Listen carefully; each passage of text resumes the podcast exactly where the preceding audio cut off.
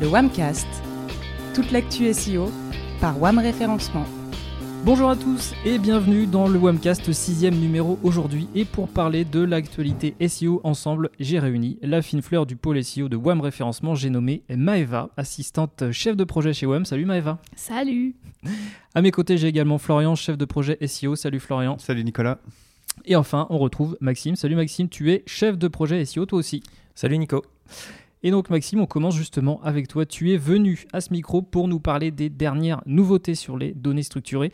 Mais avant toute chose, Maxime, est-ce que tu peux nous rappeler ce que sont ces données structurées? De quoi s'agit-il? Tout à fait Nico. Euh, donc on va parler d'un levier pour la visibilité de son site qui évolue beaucoup. Pour commencer, les données structurées sont des balises sémantiques qui répondent à une norme, euh, qui sont ajoutées au code HTML d'une page web et qui permettent de fournir des informations clés sur son contenu. Une fois implémentés, les sites web peuvent euh, prétendre aux résultats enrichis euh, sur des pages de résultats de Google. On utilise souvent le terme de rich snippet. Donc ce balisage a un double enjeu. D'une part, il, est là pour donner les clés au moteur de recherche pour euh, comprendre au mieux le sujet, la thématique abordée sur une page web, et d'autre part d'améliorer sa visibilité, euh, son positionnement dans les pages de résultats et mettre ainsi toutes les chances de son côté pour provoquer euh, l'engagement des utilisateurs. Donc quand on est particulièrement dans un contexte concurrentiel fort, selon son secteur d'activité. C'est un sujet qui est largement évoqué par les euh, acteurs du SEO, me semble-t-il, et aussi un levier qui est particulièrement poussé par Google, non? Oui, Google a d'ailleurs récemment communiqué à ce sujet sur deux points. Euh, le premier, c'est que le support datavocabulary.org ne sera prochainement plus pris en compte. Il est donc recommandé de se concentrer sur le support schema.org.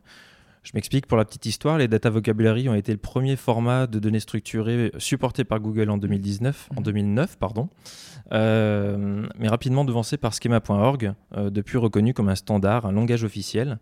Qui, euh, donc schema.org est un site à l'initiative de Google, Bing et Yahoo qui regroupe l'ensemble des données structurées disponibles. La date butoir, elle était fixée au 6 avril 2020, donc à bon entendeur, il est temps de prioriser ce chantier si votre site s'appuie encore sur les data vocabulary et vous allez logiquement, ou vous avez été logiquement été informé via la Search Console ou par mail. Ah, c'est bon à savoir en effet. Euh, le deuxième point concerne euh, la mise à jour de l'outil de test des résultats enrichis proposé par Google, donc ça date du 13 janvier. En deux mots, l'outil permet de dire à quel résultat enrichi une page peut prétendre en détectant les données structurées mises en place. Il est aussi en mesure d'indiquer les erreurs de syntaxe éventuellement rencontrées dans le code source d'une page euh, auditée. Et donc concernant cette mise à jour, euh, désormais Google non seulement euh, pourra euh, signifier si une page est éligible au résultat enrichi, mais aussi de signaler si, si, des ressources externes ne peuvent pas être chargées pour diverses raisons. Mhm. Un exemple de ressource externe, ça peut être une vidéo YouTube. donc pour diverses raisons, la ressource est trop longue à charger, l'URL de la ressource pointe en erreur 404, la ressource est inaccessible aux utilisateurs qui ne sont pas connectés par exemple ou enfin la, ressource est tout simplement bloquée par, par le fichier euh, euh, robot.txt. Donc voilà pour les mises à jour. Pardon. Euh... Il n'y a pas de souci, on t'écoute Maxime, poursuis. Et pour répondre à ta question, oui, donc le, le, monde du SEO aborde les données structurées comme une réelle tendance pour 2020, tout comme 2019, 2018 et bien d'autres années. En tout cas, le sujet est évoqué dans les prévisions SEO chaque début d'année. Donc ça nous permet d'ailleurs de constater que ce levier est encore trop sous-estimé euh, sous-exploité vraiment par les annonceurs. Mm, c'est plutôt paradoxal comme constat si on se fie aux directives de Google tournées vers les contenus d'expertise qui font autorité dans leur domaine et qui euh, aspirent à la confiance des utilisateurs C'est un réel enjeu, c'est clairement une opportunité d'apporter une valeur ajoutée à ces contenus, d'améliorer l'expérience utilisateur dès la recherche organique quand on connaît la part du trafic SEO d'un site web qui peut être très conséquente. Euh, en plus, cela va de pair avec des mises à jour assez poussées de l'algorithme Google donc ces dernières années, on parle par exemple de Mingbird depuis 2013, mhm. euh, qui, est destiné à améliorer la compréhension et l'interprétation des, informations afin de proposer justement des résultats pertinents et de manière enrichie au-delà du lien bleu. On parle aussi de RankBrain depuis 2015 pour des, pour des enjeux similaires mais plus poussés avec un appui sur l'intelligence artificielle. Et plus récemment, donc fin 2019, de BERT pour euh, une meilleure compréhension du langage naturel des requêtes complexes. Les données structurées sont, donc perçues comme un signal plus que positif par Google pour apporter des réponses pertinentes aux internautes. La condition pour euh, pouvoir les exploiter est bien sûr que l'information poussée soit bel et bien présente sur la page. Mhm. Euh, logiquement. Euh, lorsqu'on fait une recherche, on est tous plus attirés par des descriptifs enrichis entre nous, avec des éléments euh, visuels ou des avis clients, plus que par un simple lien.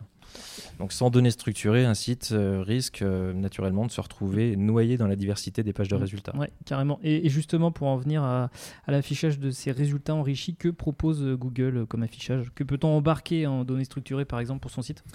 Eh bien, beaucoup, beaucoup de choses, Nicolas. Mmh. on va pas avoir le temps de tous les citer aujourd'hui, mais parmi les plus récurrents, on a par exemple le produit qui signale, met en exergue un prix, une note, une disponibilité, les articles avec l'auteur, la date de publication, euh, des recettes de cuisine avec le temps de préparation, temps de cuisson, difficultés, notes, calories, on les rencontre souvent. Euh, la fac aussi qui fleurit de plus en plus, donc ce sont des itérations de questions-réponses. On a aussi des événements, des offres d'emploi ou encore des carousels pour des catégories ou des collections de produits. Donc clairement, il faut comprendre qu'un type de page peut embarquer un certain nombre de données structurées qui sont imbriquées les unes dans les autres. Mm. Par exemple, si vous avez une page produit, on va chercher la donnée structurée product, dans laquelle on pourra préciser les éléments prix, nombre d'avis, notre, moyenne, etc. Et donc penser euh, données structurées en amont de la création d'un type de page, c'est un petit type. Euh, ou pendant le développement justement de son site, on peut se questionner sur les différents éléments qu'on devrait y voir figurer. Euh, donc c'est un gain de temps et ça évite vraiment le retravail. D'accord. Et donc, comment on fait concrètement pour euh, les mettre en place? Alors, sans trop entrer dans les détails non plus, euh, pour les implémenter, il est possible de passer par trois formats, autrement dit trois méthodes. La première, c'est le JSON LD, qui sont des données injectées dynamiquement sous forme de code JavaScript dans une page. On a aussi le format microdata, qui est un balisage HTML pour imbriquer des données structurées directement dans un contenu HTML et le format RDFA qui répond à la même euh, procédure que les microdata. Donc le format, micro, euh, le format euh, pardon, JSON LD est celui qui est recommandé par Google, d'autant plus facile à mettre en place parce que le balisage n'est pas entrelacé avec le contenu de la page, la page mais plutôt en, en forme de bloc dans le code source. En fait, dans la pratique, la manière de les mettre en place va dépendre vraiment de quelques paramètres. Ça peut être la volumétrie de page, euh, le CMS que vous avez derrière, euh, les types de données structurées à mettre en place ou encore différents moyens mobilisés euh, avec mhm. votre client. J'imagine qu'il existe des ressources pour se familiariser avec ces données structurées? Alors tout à fait. J'invite vraiment à lire et à utiliser tout ce qui est proposé en documentation.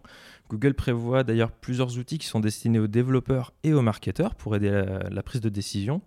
Google nous envoie en fait un, signal assez fort pour appuyer l'importance des données structurées, avec des supports qui sont vulgarisés, des interfaces simples à comprendre. Euh, je ne sais pas si vous vous souvenez, mais un peu ce qu'on a vu avec les tests de compatibilité mobile ou encore les tests de rapidité euh, de chargement d'un site. On a juste à entrer l'URL d'une page, Google nous donne la réponse mmh. et va même jusqu'à nous proposer des solutions. Donc je parlais donc, pour revenir euh, à ce qu'on disait, je parlais donc de l'outil euh, de test de résultats enrichis euh, de Google qui a été récemment mis à jour. Il permet en fait de tester une URL ou le code source d'une page via la simulation du robot d'exploration qui soit mobile ou ordinateur. Alors après, pour aller un peu plus dans les détails sur les différentes ressources, on a bien sûr le site schema.org mhm. qui recense vraiment tout ce qui est possible de baliser. On a le guide de compréhension des données structurées avec une galerie d'exemples concrets, des études de cas. Euh, l'outil de test de données structurées, euh, qui est différent de celui que j'ai abordé euh, en premier, mais lui, nous permet en fait de bidouiller directement, le code source fourni pour ajuster et valider ce qui doit être implémenté. On a aussi l'outil d'aide au balisage qu'on appelle Markup Helper. Via son compte Google Search Console, on peut prévisualiser une page et sélectionner directement dessus les éléments qui sont à encoder et à valider en fait euh, pour mettre en place sans passer par le développement. La Google Search Console, bien sûr, qui détecte les données structurées sur son site euh, et qui euh, aide à les corriger si besoin. on a aussi certains CMS comme WordPress qui sont de plus en plus SEO friendly et qui prévoient justement des extensions permettant l'implémentation de données structurées et d'autres outils en ligne qui permettent de générer des données structurées facilement. J'en passe. Vous voyez, les supports ne manquent vraiment pas. Eh ben, euh, effectivement, on a de quoi lire, Maxime. Alors, pour les plus curieuses et curieux et celles et ceux qui ne seraient pas experts en SEO, pas de panique, hein, ce podcast euh, sera en ligne sur le blog de WAM et on y ajoutera évidemment euh, quelques références pour vous familiariser avec les données structurées. Maxime, en revanche, est-ce que tu veux ajouter quelque chose pour conclure cette première partie? Alors, tout à fait, oui. Pour, pour conclure, j'aimerais préciser que Google propose régulièrement de nouvelles données structurées en parallèle avec l'évolution des usages, hein, ni plus ni moins. Euh, l'idée forte est que Google est très gourmand de ce type d'informations et ça lui permet en fait de comprendre euh, un contenu euh, de la meilleure façon. Aussi, mettre en place des données structurées garantit pas, selon Google, que vos résultats apparaîtront de manière enrichie, même si elles sont implémentées correctement et bien identifiées. Alors pourquoi? Parce que Google adapte les résultats de recherche pour créer ce qu'il estime être la meilleure expérience de recherche pour l'utilisateur en fonction de plusieurs variables, comme par exemple l'historique des recherches, la localisation de l'internaute ou encore le type d'appareil euh, utilisé. Ok, bah écoute, euh, merci euh, Maxime pour toutes ces informations. Est-ce que vous voulez rebondir l'un l'autre sur ce, que, ce que nous a dit Maxime? Je crois que c'est assez complet, merci Maxime. D'ailleurs, et c'est vrai qu'on on voit, on voit beaucoup de changements, notamment sur desktop et, mobile aussi. Mhm. Et c'est vrai que c'est important de, prendre ces éléments en considération. Eh ben, toi qui parles, Florian, justement, on va enchaîner avec euh, ta partie. Et au menu aujourd'hui pour toi, me semble-t-il, c'est Featured Snippet. Et avant d'écorcher les oreilles de tout le monde à le répéter, je vais profiter du fait que tu sois bilingue, Florian, pour te poser cette question centrale. Comment doit-on prononcer ce terme? Alors, je te cache pas que je me suis un peu entraîné hier soir. Euh, j'ai failli changer de sujet du coup, je vais me lancer. Rien que ça. Euh, feature snippet. D'accord. J'espère que c'est compréhensible. Ouais. Euh, Alors, bon, maintenant qu'on a fait notre petite pause linguistique, revenons donc à nos moutons. Qu'est-ce que justement ce sont ces feature snippets, Florian? Donc, les feature snippets sont les encarts qui se retrouvent en haut des résultats classiques lorsqu'on effectue une recherche sur Google. Euh, on parle aussi de P0 et de position 0 si on ne veut pas prononcer euh, feature snippet. Euh, l'objectif de Google via ce résultat est de fournir une réponse directe à la requête de l'internaute. Et ça s'inscrit parfaitement pardon, dans la démarche de Google de passer d'un moteur de recherche à un moteur de réponse. Aujourd'hui, Google va plus loin que le simple affichage de liens. Il tente de fournir une réponse directe à la requête de l'internaute. Donc l'objectif pour Google, c'est de l'aider à accéder plus rapidement aux réponses qu'il cherche. Donc concrètement, si vous faites une recherche, euh, par exemple comment faire un, nœud de cravate, euh, sur Google, vous verrez que les étapes de préparation euh, sont listées, voire même on peut avoir une, image directement sur Google. Ça veut dire que potentiellement l'internaute ne va pas cliquer sur le site? Pas systématiquement, non. On, a toujours la présence de ce lien, comme sur les résultats classiques, qui nous offre la possibilité de visiter le site et de continuer la lecture, car selon le type de requête, la réponse peut être euh, plus complexe et euh, que partiellement affichée par Google. Mhm. Et euh, l'enjeu de cette position pour nos clients, c'est vraiment de passer au-dessus des résultats classiques et de leurs concurrents, mais aussi de maximiser leur présence dans des pages de résultats qui sont de plus en plus riches. Aujourd'hui, sur des pages, on voit des, on voit des vidéos, People Also Ask, on voit des images, des FAQ, le Knowledge Graph. Euh, sans citer aussi les résultats payants qui relaient, pour certaines requêtes bien sûr, euh, les résultats naturels en dessous de la ligne de flottaison. Donc l'objectif, euh, selon moi, avec cette mhm. position, au-delà d'être premier bien sûr, était vraiment de maximiser l'espace disponible et sa présence sur la page de résultats et mettre en avant sa marque. Tu laisses entendre que ça a changé du coup? Effectivement, oui. Depuis mi-janvier, donc le site sélectionné en feature snippet n'apparaît plus qu'en position 0. Donc il faut rappeler que, que, les sites visibles en position 0 euh, sont, enfin, étaient aussi positionnés sur la première page de Google, notamment euh, la plupart du temps sur le top 3 ou top 5. Euh, c'est pour ça que je parlais de maximiser sa présence, maximiser l'espace disponible dans les, dans les pages de recherche. Mais depuis mi-janvier, il y a un dédoublonnage effectué par Google dans les résultats afin de permettre aux utilisateurs, donc toujours d'après Google, d'avoir un choix plus varié dans les liens naturels. Donc auparavant, le site positionné en position 0 apparaissait également à sa position initiale dans le top 10. Euh, il est aujourd'hui, dans le meilleur des cas, relégué à la page 2.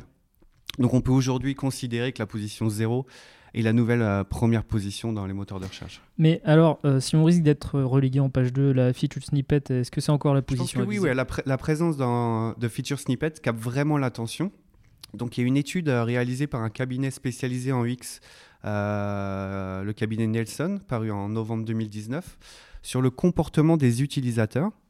Et cette étude nous montre que lorsque la feature snippets sont, présentes dans les euh, résultats, mmh. elles reçoivent des regards à 74% des cas. On sait que les résultats sont de plus en plus diversifiés et que la lecture des pages par les internautes n'est plus linéaire. Chaque nouvelle fonctionnalité affecte la distribution et l'intention des, des utilisateurs sur la page et le regard de l'utilisateur rebondit entre les éléments visuels et les mots-clés dans, dans la, dans la page de recherche. Ouais. Euh, Google ne donne pas d'indication particulière euh, également sur l'engagement avec ce format. Euh, je pense notamment via Google Search Console. Google souligne qu'il a toujours, qu'il a toujours pris en compte la position la plus élevée d'une URL, donc le, le feature snippet, était déjà comptabilisé comme une seule position. Mhm. Euh, il est donc difficile encore de mesurer l'impact de l'engagement euh, depuis le dédoublonnage. Euh, tu voulais nous parler d'une autre étude, me semble-t-il, Florian. Effectivement, il y avait une étude menée par SEO Clarity sur 250 000 euh, mots-clés Mhm. afin d'analyser l'impact de, de cet update. Et après la mise à jour de Google, aucun changement significatif n'a été déploré au niveau de- du trafic organique. Euh, et être présent dans la nouvelle position 0 est donc toujours un avantage à mon sens. Il y a toujours un avantage à être euh, sur cette position euh, que plus bas dans la page naturellement. Ok, Florian, bah, nous voilà euh, rassurés. Merci pour toutes ces infos. Maxime lève la main. Maxime, la parole est à toi. Eh ben, je voulais juste te confirmer que c'était vraiment euh, la position 1 finalement qui était encore avisée. Et euh, à cela, j'ajoute que si clairement on a la feature snippet, c'est que d'une part on a bien réalisé notre travail de référencement. Euh, et puis que Google arrive justement à venir chercher euh, à mettre en exergue un contenu qui est pertinent. Donc ça rejoint vraiment euh, cette optique de- d'apporter un contenu d'expertise, un, contenu qui est vraiment pertinent pour l'internaute. Ça sert la marque. Et euh, ben là, c'est le, euh, c'est le Graal à fait à obtenir. Parfait. On peut aussi préciser qu'on n'en a pas parlé, mais dans, dans le cadre de la recherche vocale, Ouais. euh, le résultat qui va ressortir dans la majorité des cas, ça va être euh, cet encart. quoi. Du Ah coup, oui. on voit, on voit d'autant plus la- l'avantage d'être ouais. euh, Mhm. positionné sur cette position. ouais. Maëva, je me tourne vers toi, la meilleure pour la fin, euh, comme on dit. Petite subtilité euh, avec toi, puisque euh, ce podcast est normalement dédié aux nouveautés dans le monde du SEO. Toi, Maëva, tu as décidé volontairement de nous parler de quelque chose qui n'existe plus. Est-ce que tu peux nous expliquer? J'avoue que ça a aucun intérêt en fait. euh, si on parlait d'autre chose, non? Non, non, tu sais qu'on n'est pas, on n'est pas comme ça dans, dans le webcast. Et en plus, je vois que tu as préparé des choses, donc je vais pas te laisser filer comme ça. Euh, N'aurais-tu pas envie de nous parler favicon par hasard? Il a bon cœur ce Nico. Bon allez, je vous en parle. Euh, plaisir d'offrir, joie de recevoir. Je suis comme ça. Toujours. je vous propose une explication chronologiquement logique pour que chacun puisse se faire euh, son opinion. Ça a l'air très très sérieux tout ça. Ah oui, ça a l'air, on est sérieux hein, chez WAM, Nico, tu le sais bien. Bien sûr. Euh, alors, il y a trois semaines à peu près, Google avait présenté le nouvel affichage des résultats de recherche sur PC, sur le même modèle que les résultats sur mobile. Parmi les nouveautés, on retrouvait euh, le déplacement de l'URL au-dessus de la balise title, Mhm. L'affichage du logo, donc aussi appelé favicon, euh, du site à côté de l'URL, et puis en tout petit, bien discret, les résultats payants. Donc euh, en France, j'ai vu des résultats qui étaient marqués euh, avec le petit ad et pas annonce. Oui. Donc ça prêtait encore plus à confusion. Je l'ai pas vu beaucoup de fois, mais ça m'est arrivé de le voir là ces, ces dernières semaines. D'accord. Et quel est justement le problème que tu veux pointer du doigt avec tout ça? Ah bah le problème, c'est que les gens étaient pas contents, pas contents. je suis un peu, euh, j'aime le cinéma. Ouais, je j'entends ça. Que, que s'est-il passé alors suite à ces mécontentements? Bah, au final, il y a 15 jours, on a appris via un tweet de Google Search Liaison que c'était peut-être le début de la fin des favicons dans la SERP. Donc si je résume, Google nous a fait une petite annonce en mode « je vous ai compris ». Façon Chez- de Gaulle c'est ça. Euh, chez Google, ils écoutent parfois les gens comme nous, les mortels, tu vois. En gros, dans ce tweet euh, de la Search Liaison, euh, la Search Liaison nous disait en fait que ils avaient bien reçu les différents retours à propos des nouveautés mises en place dans la SERP et qu'ils en tenaient compte. Donc, les favicons ont disparu et c'est bien, c'est bel et bien terminé. Ça aura donc pas duré très longtemps. Alors, je vais pas vendre la peau de l'ours, tu connais la suite, Nico? Je connais. Euh, à l'heure actuelle, Google continue ses tests. Parce que effectivement, sur PC, certains internautes comme moi voient encore les favicons dans les résultats de recherche et d'autres non. Donc je sais pas si pour vous autour de la table. Pas euh, très clair Ah ouais, effectivement. Donc, on les, on les conserve, on les conserve pas. Ah mon bon Nicolas, en fait les favicons c'est un peu euh, la partie immergée de l'iceberg. Ce qui agace le plus les gens, euh, c'est ce qu'on ne fait presque, c'est qu'on fait presque plus la différence entre les résultats payants et les résultats naturels en fait. Plus on avance, euh, plus la distinction est discrète. Moi je le vois comme de la concurrence déloyale, mais c'est que mon avis. Du coup normal que les gens se soient insurgés. Normal. Alors en conclusion, Maëva? Et ben, en conclusion, ce qu'on peut dire, c'est que Google continue de mener ses tests et que tous les relookings ne sont pas bons à faire sans avis externe à faire à suivre. Le fameux fashion faux pas qu'il convient d'éviter, n'est-ce pas? C'est ce qu'on dit. Merci Maëva pour euh, cette mise à jour euh, fashion euh, slash favicon. Maxime, tu voulais réagir? Oui, en fait, la disparition des favicons, c'est une étape de plus qui permet en fait à Google de faire fondre les, les résultats naturels parmi les résultats sponsorisés Mhm. ou l'inverse. clairement, on se laisse un peu surprendre aujourd'hui avec la disparition des favicons. C'est ni plus ni moins en fait. Ben, l'objectif de Google, c'est de générer de plus de revenus. hein. On sait que ben, de- en, en s'appuyant sur les résultats euh, euh, d'Alphabet sur l'année 2019.